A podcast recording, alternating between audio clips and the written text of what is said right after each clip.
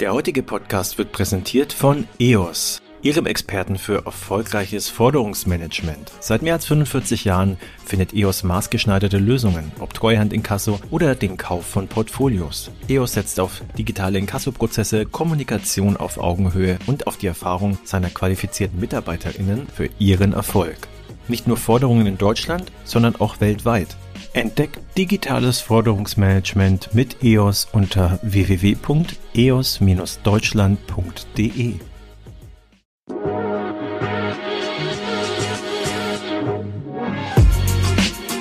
Payment and Banking, der Podcast aus der Mitte der Fin, Tech und Payment Branche mit eurem Host Sebastian Celada Ocampo das Panel, wie ihr hier lesen könnt, Digital Affluent Banking, wo die These vernachlässigen oder die Frage vielmehr vernachlässigen, traditionelle Banken eine wachsende und attraktive Zielgruppe. Und da stecken ja jetzt einige Fragen drin. Erstmal sollten wir auch, wobei Nicole hat es ja so, schon sehr schön gemacht, erklären, was Digital Affluent Banking überhaupt bedeutet und ob diese Gruppe dann wirklich wachsend und attraktiv ist. Da werden wir uns jetzt ausführlich darüber unterhalten.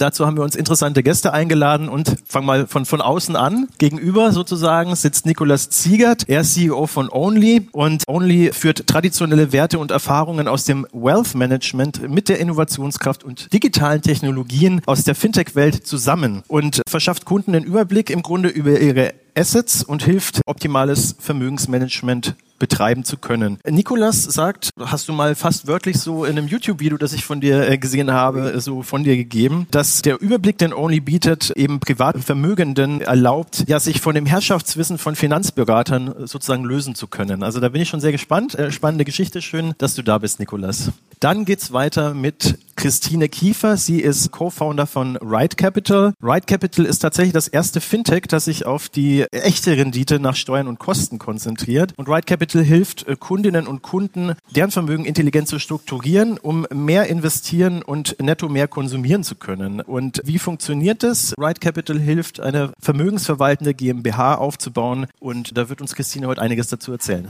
Hallo Christine. Neben ihr sitzt Matthias Lange, Partner bei McKinsey. Er bringt da so ein bisschen so die Beratersicht mit rein, wird uns was zum Markt äh, und äh, zum ja zur, zur Zielgruppe der Digital Affluent Banked People erzählen und hat da reichhaltiges Wissen und Expertise auch im Bereich ja, Aufbau von von Companies und äh, auch da bin ich sehr gespannt drauf, was du heute zu erzählen hast. Hallo. Ja, last but not least haben wir da noch Ralf Heim. Er ist Founder und Co-CEO von Finsight. Finsight sagt äh, selber über sich, in einer Welt, in der analoge Finanzberatung von Tag zu Tag teurer wird, wächst dann damit auch eben die Anzahl der nicht ausreichend beratenden Kunden und dadurch entsteht eine Versorgungslücke und eure Softwarelösungen sollen eben helfen, diese Lücke zu schließen. Wir werden dann gleich hören, wie das genau funktioniert. Dann wollen wir vielleicht noch mal ganz kurz abreißen, was Digital Affluent bedeutet. Also wir reden heute sozusagen über eine Zielgruppe, die vermeintlich von den traditionellen Banken vernachlässigt wird. Die Nicole meinte 200k ähm, oder 250k Vermögen. Wir werden gleich lernen, das ist auch so ein bisschen fluide. Also das definiert auch jede Company so ein bisschen für sich selber anders, weil wir auch gleich merken werden, eure Geschäftsmodelle, es ist ja, glaube ich, auch schon angeklungen, die unterscheiden sich auch ziemlich stark. Deswegen würde ich jetzt mal sagen, fangen wir mal, nachdem wir das geklärt haben, äh, was äh, Digital Affluent People eigentlich sind. Also Leute mit, mit Vermögen, die sich im digitalen Space bewegen und da auch affin sind. Im Retail Banking haben wir eine Fülle von Apps, Fülle von Fintechs, die das Ganze abdecken. Schauen wir jetzt vielleicht mal auch auf den Markt und da würde ich die äh, Frage oder das Wort mal an Matthias lenken. Ist es denn wirklich eine wachsende Gruppe und wie attraktiv ist sie wirklich? Sehr spannende Frage. Wir haben ja gerade schon kurz andiskutiert, wie die Zielgruppe zu definieren ist. Und wie du auch schon sagtest, viele Firmen definieren das unterschiedlich. Ich glaube, was man oftmals raushört, ist genau diese Definition, die wir gerade schon hatten, dass es einfach Kunden sind, die ein Jahreseinkommen von 100.000 Euro aufwärts haben und ein Vermögen von 250.000 Euro. Und das geht dann bis nach oben ein, zwei, drei Millionen an Vermögen, je nachdem wieder, wie sozusagen die Bank oder der Vermögensberater das definiert, wo die Grenze ist. Weil eigentlich das ein Segment ist, was sich so ein bisschen positioniert zwischen dem Private Banking, was dann typischerweise bei den größeren Beträgen anfängt, und dann dem eigentlichen Retail Banking, was dann eher in die, in die kleineren äh, Beträge geht.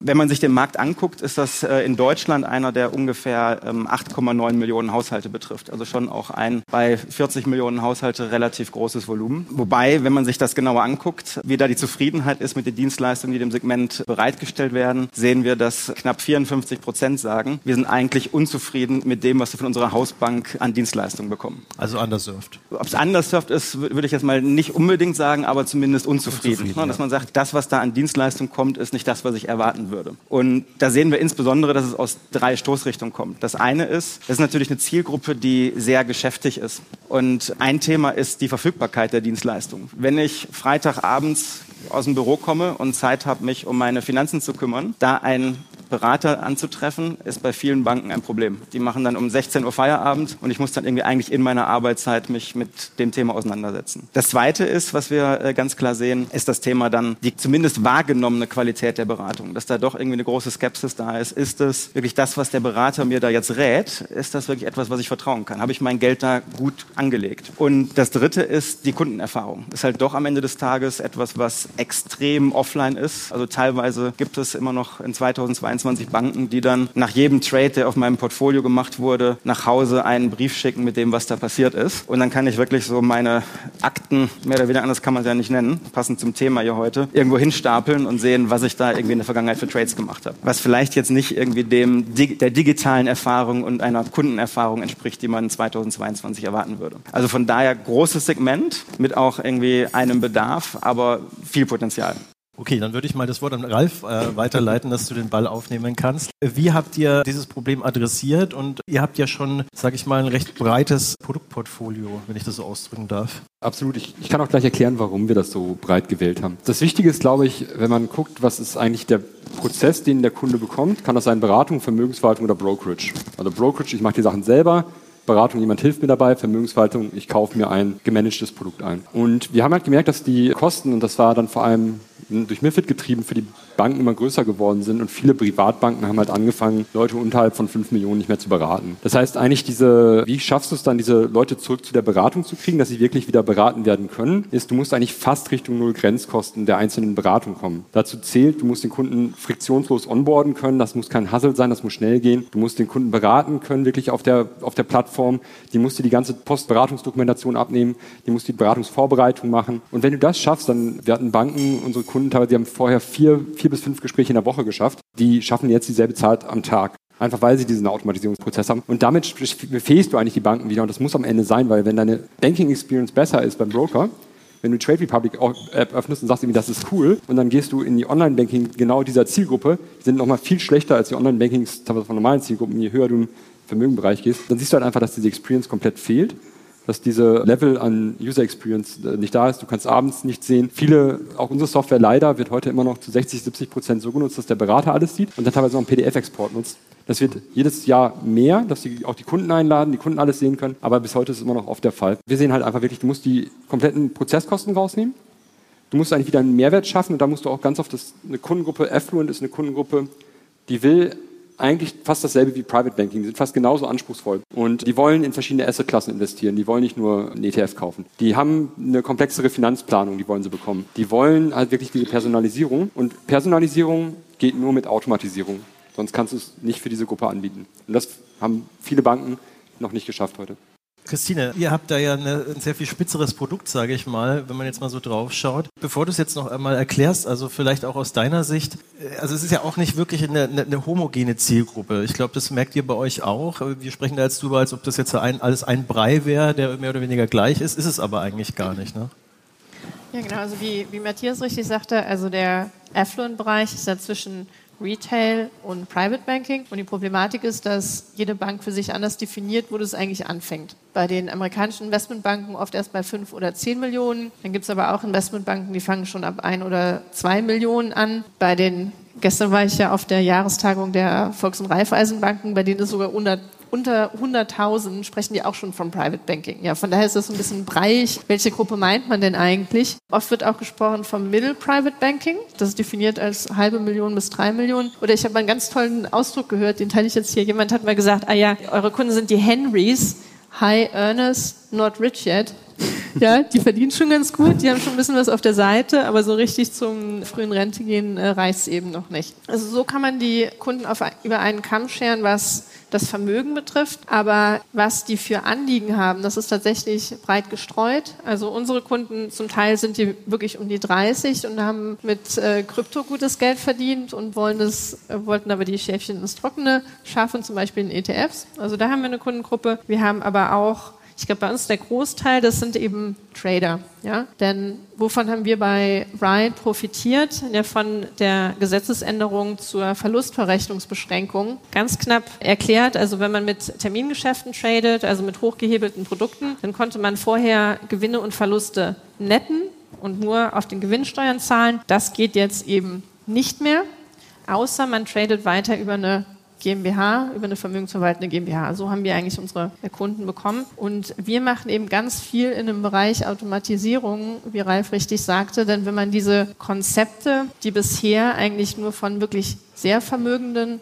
angewendet wurden, wie zum Beispiel Familienstiftung, aber auch vermögensverwaltende GmbH, wenn man die übertragen will auf Kunden mit weniger Vermögen, dann geht es eben nur mit Standardisierung und Automatisierung.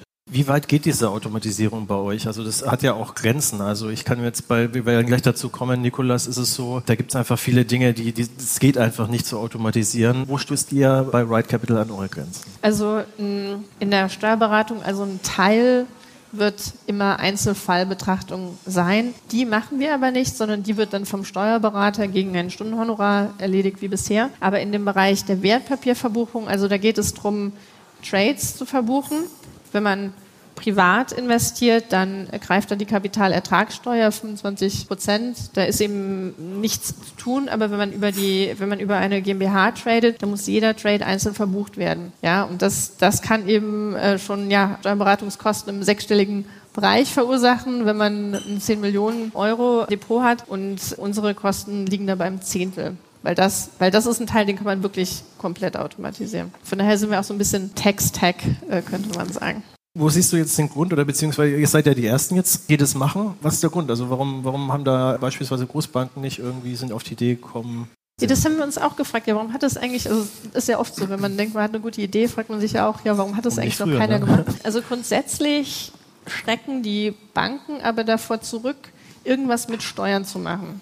Ja, warum? Ja, wegen Cum-Ex. Ja, also irgendwas in Richtung Steuergestaltung oder Steuerstrukturierung, da möchten die Banken überhaupt gar nichts mit zu tun haben. Es hat mir jemand gesagt, eine Bank darf im Prinzip nichts unternehmen, was dazu führt, ja, dass sich die, die steuerliche Strukturgestaltung des Kunden ändert. Denn was ist, wenn irgendwas nicht so läuft, wie, wie der Kunde sich das gedacht hat, auch Jahre später, könnte dann immer die Bank dafür belangt werden. Ja, deswegen schrecken die Banken davor zurück. Man ist aber als Fintech, Legal Tech ist man etwas freier, weil man ja auch der Bankenaufsicht nicht unterliegt. Nikolas, erklär doch mal kurz so ein bisschen besser, als ich das vielleicht schon gemacht habe, was ihr genau macht und ja, wo eure Herausforderungen liegen. Ich fange mal mit einem Bild an, wo, woher wir kommen. Also wir sind eine erstmal eine Vermögensaggregationsplattform und wir versuchen einfach den Blick von dem rein der Anlage liquider Vermögen in die Breite des äh, Phänotyps Gesamtvermögens zu bringen. Also inklusive Immobilien, unternehmerische Anlagen, Versicherungen. Im Grunde genommen müsste man die eigene Arbeitskraft auch dort in die Torte rein bewerten. Aber um ein Bild zu machen, wer sind unsere Kunden? Die armen Millionäre. Das sind, sagen wir mal, die, die sich vom Munde ihre zwei, drei Millionen abgespart haben, vielleicht vier, fünf und dann auf dem Golfplatz stehen neben dem Unternehmer, der vielleicht ein Unternehmen hat, was eine Viertelmilliarde wert ist und der ein echtes Family Office hat. Der hat Leute, die kümmern sich um alles. Die, da hat er jederzeit irgendwie genauen Blick wie ein CFO auf sein Vermögen. Wenn er ein steuerliches Thema hat, dann springt da auch einer Sonntagnachts. Wenn er irgendwie für die Tochter ein äh, Ticket für ein ausverkauftes Konzert in New York braucht, auch das wird erledigt. Alle Themen, die sind da in einem rundum sorglos Paket. Diese Leistung kann man aber nur bringen für die Happy Few, für wirklich eine ganz kleine Gruppe. Und das war sozusagen unser Ansatz zu überlegen, wie kann man quasi Stück für Stück Dienstleistungen für ja, diese Affluent-Gruppe digitalisieren.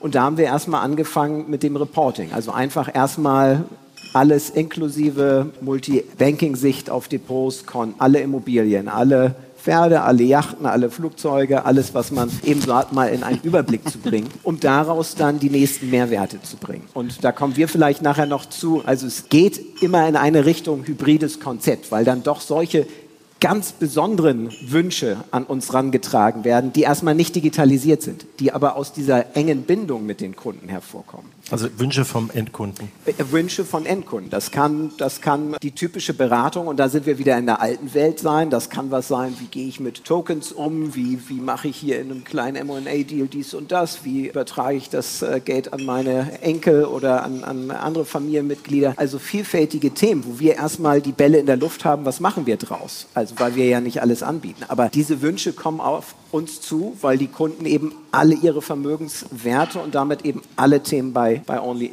aggregieren.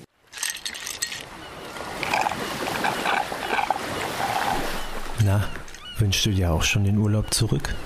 Dann haben wir genau das Richtige für dich. Three Days of Fintech, dein Fintech Getaway zum Jahresabschluss. Payment and Banking feiert die Szene mit drei Tagen Top-Events für Fintech und Digital Finance. Seid vom 16. bis zum 18. November live dabei bei den Fintech des Jahres Awards der Transactions 22 und der CryptX. Los geht's am 16.11. mit den Fintech des Jahres Awards, unserem Gala-Dinner und der großen Fintech des Jahres Show, wo wir die relevantesten und innovativsten Unternehmen aus der Finanztechnologie prämieren. Dieses Jahr bunter und spannender als je zuvor. Weiter geht's am 17.11. mit der Transactions 22, die Rückkehr unseres legendären Events mit den wichtigsten Köpfen der Digitalisierungs-, Payment- und Banking-Branche. Lernt aus erster Hand von den Experten der Szene, was die Fintech-Branche aktuell bewegt und wo die Trends von morgen liegen. Das große Finale steht dann im Zeichen von Web 3.0 und der Blockchain. Erlebt die Zukunft des Internets, der Finanzwelt und der Geldanlage auf der CryptX und lernt von den wichtigsten Köpfen der Branche alles über Trends und Entwicklungen rund um Krypto, Blockchain und digitale Assets. Also, worauf wartest du noch? Sicher dir jetzt deine Tickets und folge dem Link in den Show Notes. Jetzt fragen sich wahrscheinlich viele, also wie, wie funktioniert das denn? Also wie weit geht bei euch die Digitalisierung? Weil alles, was jetzt mit der Bank zu tun hat, okay, da dockt man sich per Schnittstelle an und dann äh, sieht man im Dashboard sozusagen, was, was da so los ist. Wenn ich jetzt aber sage, Immobilien oder meine Yacht oder meine Uhrensammlung, wie funktioniert das? Also wie weit Also, geht die Digitalisierung Ähm, dort? wir arbeiten mit Kunden zusammen, die noch viel selber eben eingeben müssen. Also das, was vielleicht ein Family Officer früher gemacht hat, aber es ist so leicht, dass das jeder kann. Also man hat dann eben Straße, Größe, Baujahr und so weiter, gibt das ein, diese Immobilie, dann ist sie erstmal gesichert. Wir haben eine Bewertungsfunktion über einen Partner, da kann man die Marktwerte, Entwicklungen, Mietpreise und so weiter dann bekommen. Also wir versuchen nach und nach einzelne Assetklassen dann mit Mehrwerten zu ergänzen. Also ein interessantes Projekt, sicherlich absolut nischig, ist jetzt die Bewertung von zeitgenössischer Kunst, aber auch das wird in Zukunft bei uns äh, digital möglich sein. Aber Immobilien sind natürlich neben den Aktien und den Cash-Depots das wesentliche Thema. Aber es geht bis hin zu Krypto, bis Oldtimer und so weiter. Und da versuchen wir dann immer mehr Daten, die digital vorhanden sind, anzubinden. Könnt ihr vielleicht auch alle mal so ein bisschen äh, sagen, also jetzt vielleicht insbesondere Christine und Nikolas, also wie, wie geht ihr vor, wenn, wenn da solche Wünsche an euch herangetragen werden? Ab wann macht es Sinn? Setzt ihr viel Individuelles um? Weil es ist ja halt auch, wenn es Richtung Private Banking geht, ja von der Natur her auch was, was hochindividuell ist und eigentlich auch sein soll. Also und wie setzt ihr euch mit diesem Spannungsverhältnis auseinander? Bei uns ist alles standardisiert, bei uns gibt es keine, Keine extra. Wünsche. Nee, nix da. Also, aber es gibt, es gibt trotzdem so ein Infogespräch, kann man bei euch buchen. Ne? Also ich habe Ja, also gesehen, man also, so kann- 15 Minuten und dann äh, weiß man Genau, nee, nee, also der Bescheid. Kunde, der kann schon ein Beratungsgespräch, also, also zunächst mal haben wir ja sehr, sehr viel Content, den wir bereitstellen. Also auf YouTube, auf Instagram, gerade hat jemand gesagt, äh, Steuerfabi, also wir machen schon sehr, sehr viel über Wissen und Erklären, wo wir zum Beispiel auch Steuerexperten einladen in unser Studio und die interviewen. Wir haben auch eine, eine Discord-Community für unsere Kunden, da sind 40 Prozent unserer Kunden drin, die sich mittlerweile schon untereinander helfen, aber da machen wir auch Sachen wie zum Beispiel ein monatliches Ask Me Anything, wo dann ein Steuerberater teilnimmt und jeder kann seine äh, Steuerfragen stellen. Aber diese Individual- oder Spezialfragen, die werden immer vom Steuerberater beantwortet. Das muss auch so sein, weil wir als Ride dürfen wir keine Steuerberatung erbringen. Ja, ansonsten, was unsere Software äh, angeht, da machen wir keine Sonderlocken, sondern das geht alles über individuelle Beratung. Ihr macht keine Beratung. Also ja, also im Geschäftsmodell ist jetzt keine individuelle Beratung vorgesehen. Dennoch äh, ab und zu äh, helfen wir, wo wir es mal können. Also insofern ist es ein Teil äh, Hybrid. Aber das eigentliche Modell ist, dass wir uns mit Partnern verknüpfen, die dann eben Steuerberatung oder andere Beratungen liefern können oder andere Daten liefern können, dass wir quasi das Netzwerk zur Verfügung stellen und dann eben vielleicht auch eine gute Auswahl treffen für diese Kunden. Also eher so wie so ein Family Office das macht, das vielleicht auch nicht alles selber macht, sondern sagt, naja, mit denen könnt ihr mal sprechen, mit Ride zum Beispiel für gewisse Themen. Aber das Wichtige an diesen Informationen ist natürlich, dass wir durch diese Gespräche lernen, wohin wir uns digital entwickeln müssen. Also zum Beispiel, wie viele Kunden brauchen jetzt eine verästelte Darstellung von ihren Beteiligungs GmbHs? Oder wie viele Kunden brauchen jetzt für die neue steuerliche Erfassung der Immobilien weitere Daten? Und dann kann man natürlich, kommt man auf sehr gute Ideen, was man dann eben, weil es viele brauchen, dann digitalisiert. Vielleicht nochmal zu unserem Geschäftsmodell. Wir, wir bauen diese Software eben auch im B2B-Bereich, also für, für Finanzinstitutionen auf der anderen Seite. Insofern geben wir diese Ideen auch in einer Beratung dann natürlich weiter. Aber auch da ist es sozusagen so ein Dashboard, wo dann der genau. Finanzberater genau, aber effizienter arbeiten kann, ähnlich wie genau, es bei Finzeit Genau, die ist, Geschäftsmodelle ja. können ja unterschiedlich sein. Aus einer aggregierten Sicht kann man äh, sowohl eine Steuerberatung machen, als auch ein Finanzprodukt verkaufen, eine Allokationsberatung machen. Man kann unterschiedlichste Themen daraus destillieren für das eigene Geschäftsmodell. Matthias, dieser Human Touch, sage ich jetzt mal, und ich glaube, so, äh, so nennst du das auch, ist ja schon was Wichtiges, jetzt auch im Private Banking und auch äh, wenn man mit solchen Dienstleistungen jetzt ja den Markt etwas weiter öffnet, auch nach unten sozusagen, was die Vermögenshöhe angeht. Wie wichtig ist der noch? Wie wichtig bleibt der? Und wird der irgendwann weggehen? Äh, durch Digitalisierung ist das möglich? Das ist natürlich eine, eine super spannende Frage, die du stellst, weil das, glaube ich, sehr kontrovers diskutiert. Wie, wie kann man eigentlich ein komplett digitales Angebot für diese Zielgruppe bauen. Und ähm, ich glaube, dahinter, unabhängig jetzt von dem hybriden Modell oder von dem Human Touch, wie du es gerade genannt hast, steckt natürlich ganz, ganz stark die Frage des Vertrauens. Also wie, wie stark vertraue ich der Firma, die mir diese Dienstleistung anbietet, dass sie für mich gut meine Finanzen managen kann? Weil ich natürlich am Ende des Tages mehr Geld als vorher haben will, wenn ich da ähm, irgendwo in ein Portfolio investiere. Und deswegen ist, ist das, glaube ich, so der, der Grundgedanke, wie stark das Vertrauen ist und wie viel kann ich dann auch digitalisieren und wie viel Human Touch brauche ich am Ende des Tages. Weil wenn ich jemanden habe, dem ich sehr stark vertraue, dann reicht es vielleicht, dass ich irgendwie einmal beim Onboarding die Hand schüttel, dann ganz lange passiert nichts und ich spreche dann mit dem wieder, wenn irgendwie ein Problem auftritt. Wenn ich aber relativ wenig Vertrauen habe, dann würde ich, glaube ich, relativ häufig auch Reportings haben sehen von ihm persönlich, macht er das gerade in die richtige Richtung, funktioniert das Ganze so, wie ich es mir erhofft habe. Also von daher glaube ich, die beiden Punkte Vertrauen und hybrides Modell gehen sehr stark Hand in Hand. Und dann ist natürlich bei der sagen wir, Digitalisierung oder bei der Automatisierung der, die große Frage, wie standardisierbar ist es wirklich? Also was Christine Christine gerade ja. sagte, wir machen nur Standards. Wir haben eine ganz spitze Proposition, wo wir wirklich darauf gucken, dass wir alles Mögliche standardisieren. Oder halt, wie gerade auch auf der anderen Seite angesprochen wurde, es gibt halt eine ganze Menge an Anfragen. Ne? Also was man alles macht, von Konzertkarten, sagtest du ja irgendwie interessanterweise, bis hin zu dann irgendwie Steuerberatung. Und das ist ja einfach so ein breites Feld. Das alles zu digitalisieren wird, glaube ich, äh, noch Jahre dauern. Also von daher ist es auch eine Frage, was geht wirklich am Ende des Tages. Ja, Digitalisierung heißt ja eigentlich auch, wenn man es so betrachtet, auch oft nichts anderes als Effizienzsteigerung da geht es natürlich auch ums Geld verdienen für euch. Wo setzt ihr euer Pricing an? Also wo, wo sind eure wo, mit was verdient ihr genau euer Geld? Wo sind die Ansätze? Bei uns sind es Softwarelizenzen, das ist relativ simpel. Also ähm, eine Einzelplatzlizenz startet ab 200 Euro und wir haben aber viele Kunden, die sind deutlich größer, wir haben jetzt 7000 Berater drauf und da haben wir natürlich, können wir jetzt hochrechnen und denken, wir sind dann, also da müssen wir noch Discounts geben, wenn wir für, mit größeren arbeiten. Vielleicht eine Frage, weil die, die Frage heißt ja hier, wie traditionelle Banken eine wachsende, attraktive Zielgruppe vernachlässigen. Warum, warum tun sie das? Ich glaube, es mangelt ja nicht an den Leuten, die das durchdringen intellektuell. Das sind ja schlaue Leute.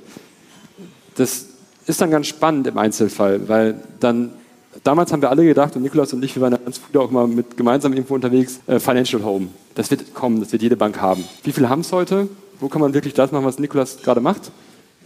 Fast nirgends. Was haben wir von unseren Kunden gelernt?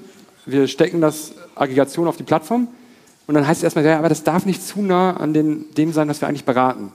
Die Vermögensverwaltung und die Beratung muss davon getrennt sein. Sonst habe ich nachher die regulatorische Pflicht, dass ich das weiß. was der Kunde angegeben hat und ich das in der Beratung berücksichtigen muss. Und das sind auf einmal Ängste, die dann hochkommen. Und das haben wir ganz oft gehabt. Wir haben diese Innovationsthemen gehabt und ich, wir sind jetzt sieben Jahre am Markt und ich bin gewissermaßen schon etwas enttäuscht, wo wir heute stehen. Also die Firma läuft gut, das ist das auf keinen, keinen Fall, aber wo, wo, die ganze Technologie heute steht, weil ich hätte mir gedacht, dass wir da viel mehr schon äh, in der Automatisierung auch dieser Fremdbestände analysieren, weitervermitteln sind. Aber die Angst ist einfach so groß, dass manche Banken es sich auch nicht trauen, die Post in die, äh, ins Online-Banking oder Mobile-Banking reinzunehmen, weil sie sagen, aber wenn ich jetzt irgendwo in der Filiale berate, und ich hätte wissen müssen, dass der Kunde das hat, dann darf ich den ja gar nicht mehr, oder dann habe ich das Risiko einer, einer Fehlberatung. Und solche Gründe, die begründet werden mit Regulatorik, oftmals aber aus meiner Sicht eher einfach übertriebene Interpretationen der Regulatorik sind, weil es eigentlich viel im Sinne des Kunden ist, was man macht, ist eigentlich einer der Hauptfaktoren, warum wir sehen, dass wir bei unserer Software immer mehr eigentlich die Basics erstmal gemacht haben als die wirkliche Vision. Was ich schade finde. Die sieht toll aus, die Software, aber das finde ich schade. Wir hätten eigentlich schon viel, also ich hätte mir gewünscht, wir wären viel weiter als Industrie.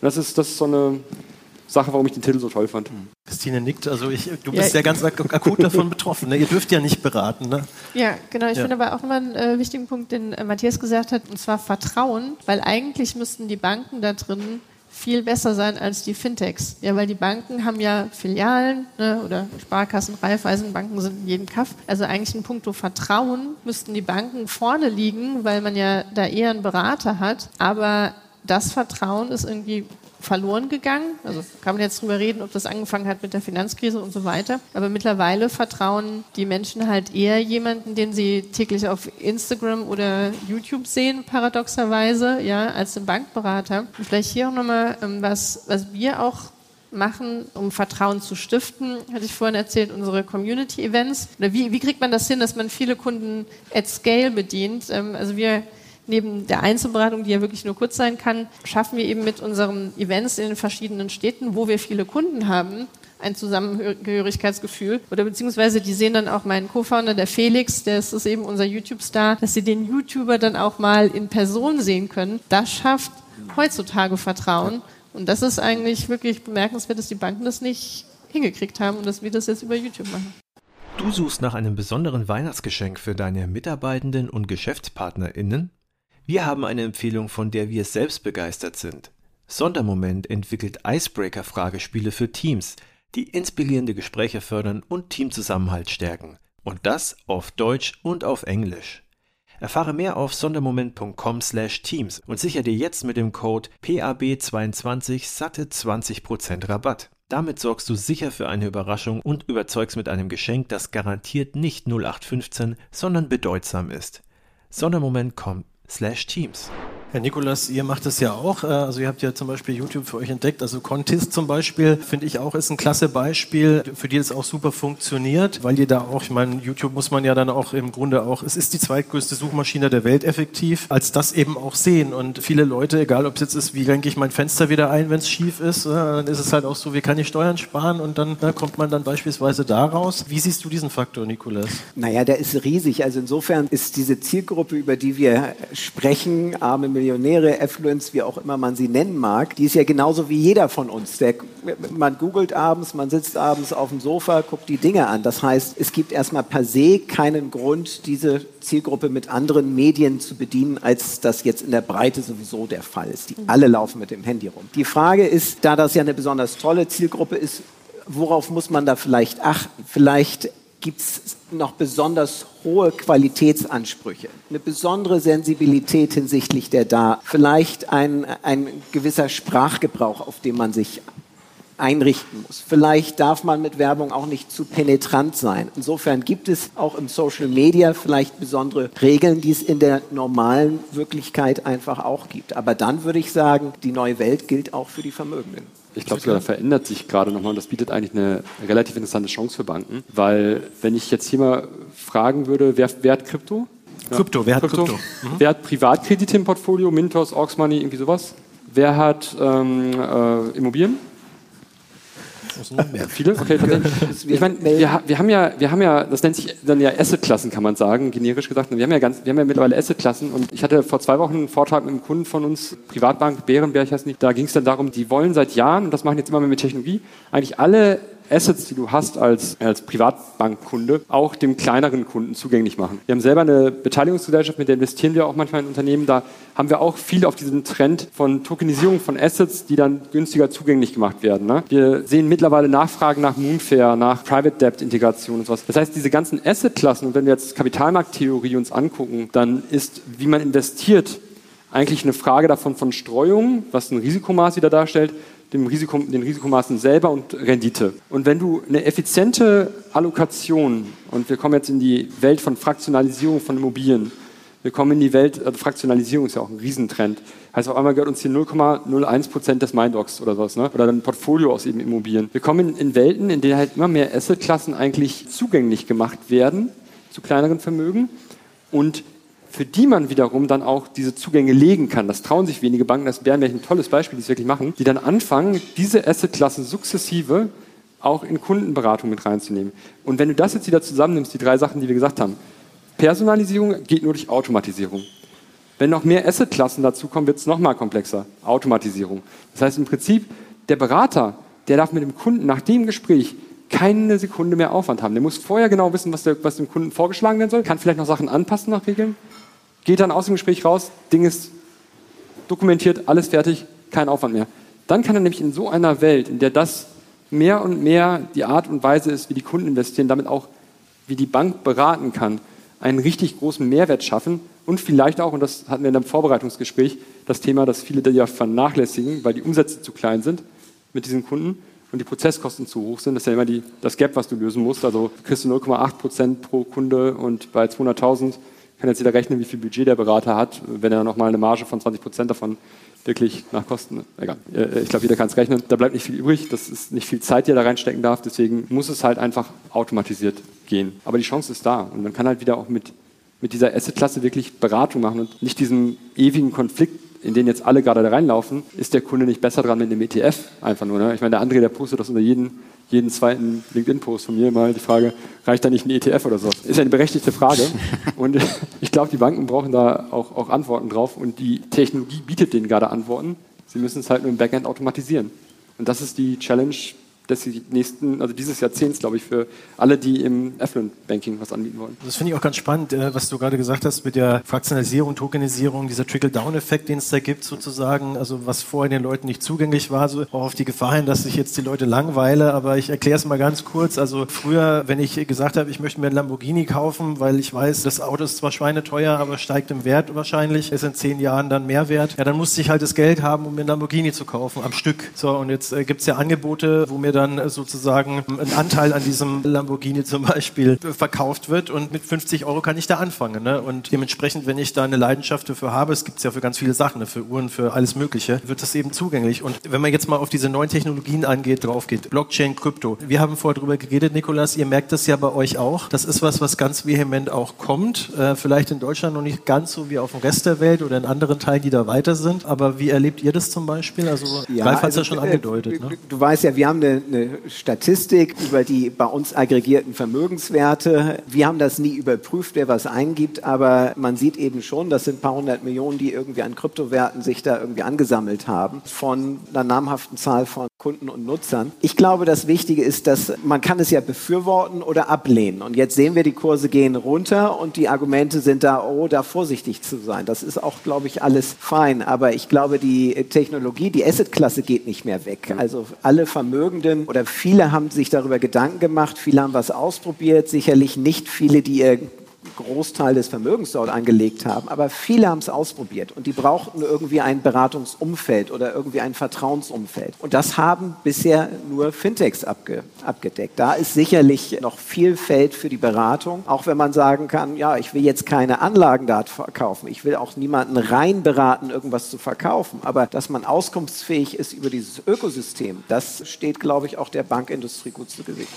Darf, darf ich dir ein Beispiel vielleicht geben? Geht ja gerade raus, aber der, vorhin, äh, der Friedhof hat einen Vortrag gehalten und äh, das Witzige war, ich bin bei seinem Fonds eben über eine tokenisierte Plattform investiert. Heißt, ich bin so gesehen LP, heißt das dann, aber ich bin, also jetzt nicht richtig ist, weil es indirekt ist, aber ich bin halt quasi Anteilseigner in einem Fonds und ich habe solche Arrangements mit mehreren VC Fonds jetzt gemacht, aber halt eben nicht wie früher, wo du halt mindestens mal 200.000 mitnehmen musstest, um das zu machen. Das geht halt heute ab 5.000, 10.000 Euro und dadurch kannst du dann auch ein VC-Portfolio zum Beispiel aufbauen als jemand, der vielleicht nicht, der jetzt eh schon vielleicht viel zu viel Exposure in privat gehaltenen Unternehmen hat, aber wo das halt mit niedrigen Summen geht. Und das ist vielleicht das perfekte Beispiel. Und ich habe ihn vorher nicht gekannt, wir haben uns heute erst kennengelernt, aber tatsächlich habe ich über so ein Vehikel da rein investiert. Ja, wunderbar. Wir kommen so langsam zum, zum Ende des Panels, deswegen möchte ich die Gelegenheit nicht verpassen, euch auch einfach mal so ein bisschen in die Zukunft blicken zu lassen. Und fangen mal mit Christine an. Erzähl doch mal so ein bisschen, wie aus deiner Sicht die Reise für euch weitergehen kann und wo du generell den Markt hinsteuern siehst. Also für uns, äh, wo, wo geht es hin? Also wir haben gerade über Vertrauen gesprochen. Es gibt noch einen Punkt, den ich gerne erwähnen möchte. Und zwar äh, geht es bei uns ja auch darum, verschiedene Assetklassen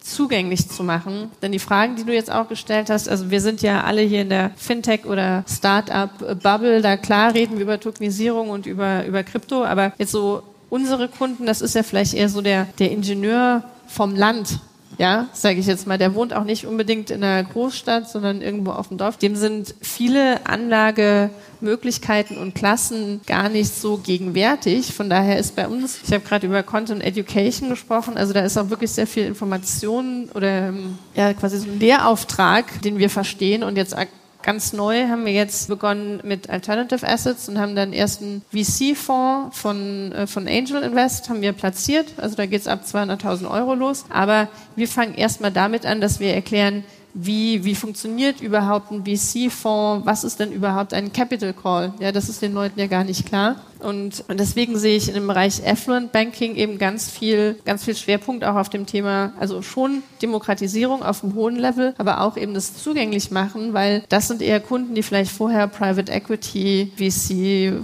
Fonds einfach gar nicht auf dem Schirm hatten. Ja, und das sehe ich bei uns auch ganz stark für dieses Jahr. Ja, also nicht nur die Mauern einreißen, sondern eben auch erklären, was dahinter sich dann verbirgt, sozusagen. Ja. Genau, genau.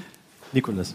Also ich träume im Grunde genommen davon, dass man ja morgens in sein Elektroauto reinsteigt, fragt only, was habe ich an äh, Cashbeständen, wie viel habe ich für Kredite ausgegeben und aus der gesamten Vermögensdatenwelt, wie unstrukturiert oder strukturiert das auch sein kann, man eigentlich die richtigen Antworten kann und dann einfach steuern kann, ja, jetzt soll der Bonus hier angelegt werden oder diese Darlehen zurückgezahlt oder diese Disposition getrieben werden. Und das ist sozusagen ein Fer Fernziel, eine Vision, aber ich weiß, da muss noch viel Wasser die Elbe und den Main runterfließen, bis wir da sind. Aber das ist im Grunde genommen das Ziel. Matthias, aus deiner Beratersicht, ist das eine Parallelwelt in der Zukunft, die für uns unerreichbar ist oder siehst du das äh, auf einem guten Weg, dass wir da mal landen werden? Das ist eine gute Frage. Ich meine, jetzt könnte man noch Richtung Metaverse gehen und ein paar andere Buzzwords reinnehmen, wo sich das hin entwickelt. Aber ich, ich glaube, was, was wir gerade schon sehr stark sehen, ist, dass ein großes Interesse von unterschiedlichsten Playern an diesem Markt da ist. Also dass äh, sowohl Banken überlegen, wie müssen wir uns da neu positionieren, als auch Auslandsbanken, die sagen, der deutsche Markt ist sehr attraktiv. Wie können wir sozusagen den Bank Bankenmarkt Deutschland äh, Fluent-Segment erobern? Als auch VCs und Private Equity Fonds, die sagen, das ist höchst attraktiv, da würden wir gerne in mehr Geschäftsmodelle investieren oder welche Geschäftsmodelle gibt es da auch, in die man investieren kann. Also von daher glaube ich, ist es schon erkannt, dass es ein attraktiver Markt ist.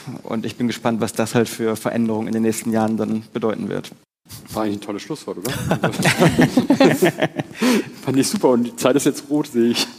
Ja, wir, also wir, wir haben so ein bisschen Überhang, den wir nutzen können, aber ähm, wir, wir können Fragen. auch gerne direkt, ja, der Jochen hat eine Frage, ja, wir gehen da gleich über. Ich, ich habe mal eine Frage, wie stark denn der Overlap ist zwischen der sehr stark digitalen Runde, die ihr gerade eben äh, ähm, habt, und den Affluent-Kunden, wie digital die sind. Weil ich habe jetzt gerade aus, aus meiner eigenen Familie äh, von einem Affluent-Kunden das Portfolio komplett bei der Bank gekündigt und komplett neu angelegt, weil katastrophales Portfolio bei einer Vorgesellschaft mit Fonds, die nie den Benchmark getroffen haben, zu wahnsinnig hohen äh, Gebühren. Aber der hat nicht mal Online-Banking und der will noch die Papiere haben, weil er die schön abheften kann. Der, der ist eigentlich für mich fast ein perfekter Affluent-Kunde, aber den kriegt er mit äh, YouTube-Videos und so null. Also insofern, äh, auch wenn da irgendwie 8,9 Prozent der Haushalte affluent sind. Wie viel davon sind digital und überhaupt in der Zielgruppe schon für so eine Ansprache von euch? Ich glaube, das ist eine, super spannende Frage, weil natürlich die Zielgruppe, wie wir es gerade eingangs auch gesagt haben, super breit ist. Ne? Und wir haben da re relativ tief auch reingeguckt, welche unterschiedlichen Personas gibt es, was man alles so macht, um die Zielgruppe quasi weiter runterzubrechen. Und das ist natürlich schon eine Zielgruppe, wenn man jetzt einfach top-down wieder drauf guckt, wo ich glaube, die, die Statistik sagt, 64 Prozent sagen, wir sind digital und wollen irgendwie eine digitale Lösung haben. Aber wie du gerade sagtest, digital ist ja nicht gleich digital. Digital kann sein, ich bin auf YouTube, digital kann aber auch sein, ich will einfach nur einen Online-Banking-Zugang haben und will da irgendwie mich einloggen können und sehen können, wie mein Kontostand ist. Ja, und von daher muss man das natürlich äh, ein Stück weit relativ sehen. Aber ich glaube schon, dass tendenziell der, der Trend da ist, wirklich mit verweisen auf diese Hybriddiskussion, die wir gerade hatten, dass eine starke Komponente einfach digital ist. Also sei es, ich habe Zugang auf mein Portfolio, welchen, welche Bewertung meine Assets gerade haben und kann das relativ schnell einsehen, bis hin zu dann auch natürlich die Trades online machen. Die Frage, die du gestellt hast, ist natürlich jetzt für die Bank eine ganz schwere Entscheidungssituation. Ne? Weil jetzt hat sie da den Kunden, der hat ein richtig rotes Portfolio, hatte schlechte Produkte rein, jetzt nicht mehr, jetzt nicht mehr genau. Und ähm, nee, aber das ist genau die Frage. Und das, das, diesen Dialog haben wir tatsächlich öfter bei Kunden. Das ist, das ist gar nicht so einfach, weil unsere Software äh, ist ja erstmal auch als Reporting-Software Software geht hier sehr, sehr tief rein, wie die Kunden an, äh, anlegen und analysiert das und bietet es dem Endkunden einen tollen Zugang, das auch selber zu verstehen. Und wir haben die, die Berater auf der Software, die sagen, nee, nee, ich exportiere dann die PDF, wenn das gut aussieht und schicke es dem Kunden gern nochmal zu. Das haben wir leider immer noch sehr häufig. Also die Banken, die das dem Kunden wirklich oft mitteilen, sind tatsächlich die mit den zufriedeneren Kunden. Die trauen sich das dann auch, auch wenn die Performance manchmal den Benchmark nicht getroffen hat. Ich habe aber auch wenige Banken, die im Reporting die Benchmark eingetragen haben. Das kannst du bei unserer Software, aber das machen nicht alle. Ähm, kann ich ja auch nachvollziehen, der Berater sieht die dann, aber nicht der Kunde. Also ist eine super Frage. Es ist ein Transformationscase, es ist einfacher, wenn du von außen angreifst natürlich manchmal oder wenn eine neue Entity aufsetzt oder sowas. Aber ich denke, dass wir zu, früher oder später, der Kundendemand ist so groß da drauf. Also wir, wir, haben ja auch Kundeninterviews mit den Kunden unserer, also den Investoren unserer Kunden, die, die wollen, die, also keiner akzeptiert, dass Trade Republic besser aussieht als ein Online-Banking oder als der, das Reporting, was ich von einer Privatbank bekomme, wenn ich da so viel Geld liegen habe. Der Trigger, dass er sich jetzt mit dem Portfolio beschäftigt hat oder mir gesagt hat, kümmere dich mal drum, war, dass er diese, diese Jahresabrechnung der Fondsmanagementgebühren bekommen hat und da so eine virtuelle Summe drunter stand und da ist er umgefallen nach dem Motto, muss ich das jetzt bezahlen, gib mir das Ding und ist so, what? Ähm, so, also die, hat den, die Bank hat den Kunden jetzt nicht mehr, der ist jetzt ordentlich bedient. Hört sich nach zurecht an, ne? So, ich, ich frage mal ganz kurz, äh, haben wir noch Zeit? Ja, offiziell sind wir jetzt, haben wir die Zeit wieder eingefangen. Äh, ich sehe aber, äh, gibt es noch Fragen? Ja, nein? Keiner meldet sich? Okay, dann haben wir die Offi Zeit praktisch wieder drinnen. Ich bedanke mich dann bei dem Panel. Schön, dass ihr da eure Expertise mit uns geteilt habt und übergebe dann wieder an Nicole und Mike. Ja, genau. vielen Dank von vielen unserer Dank. Seite. Einmal ein Applaus.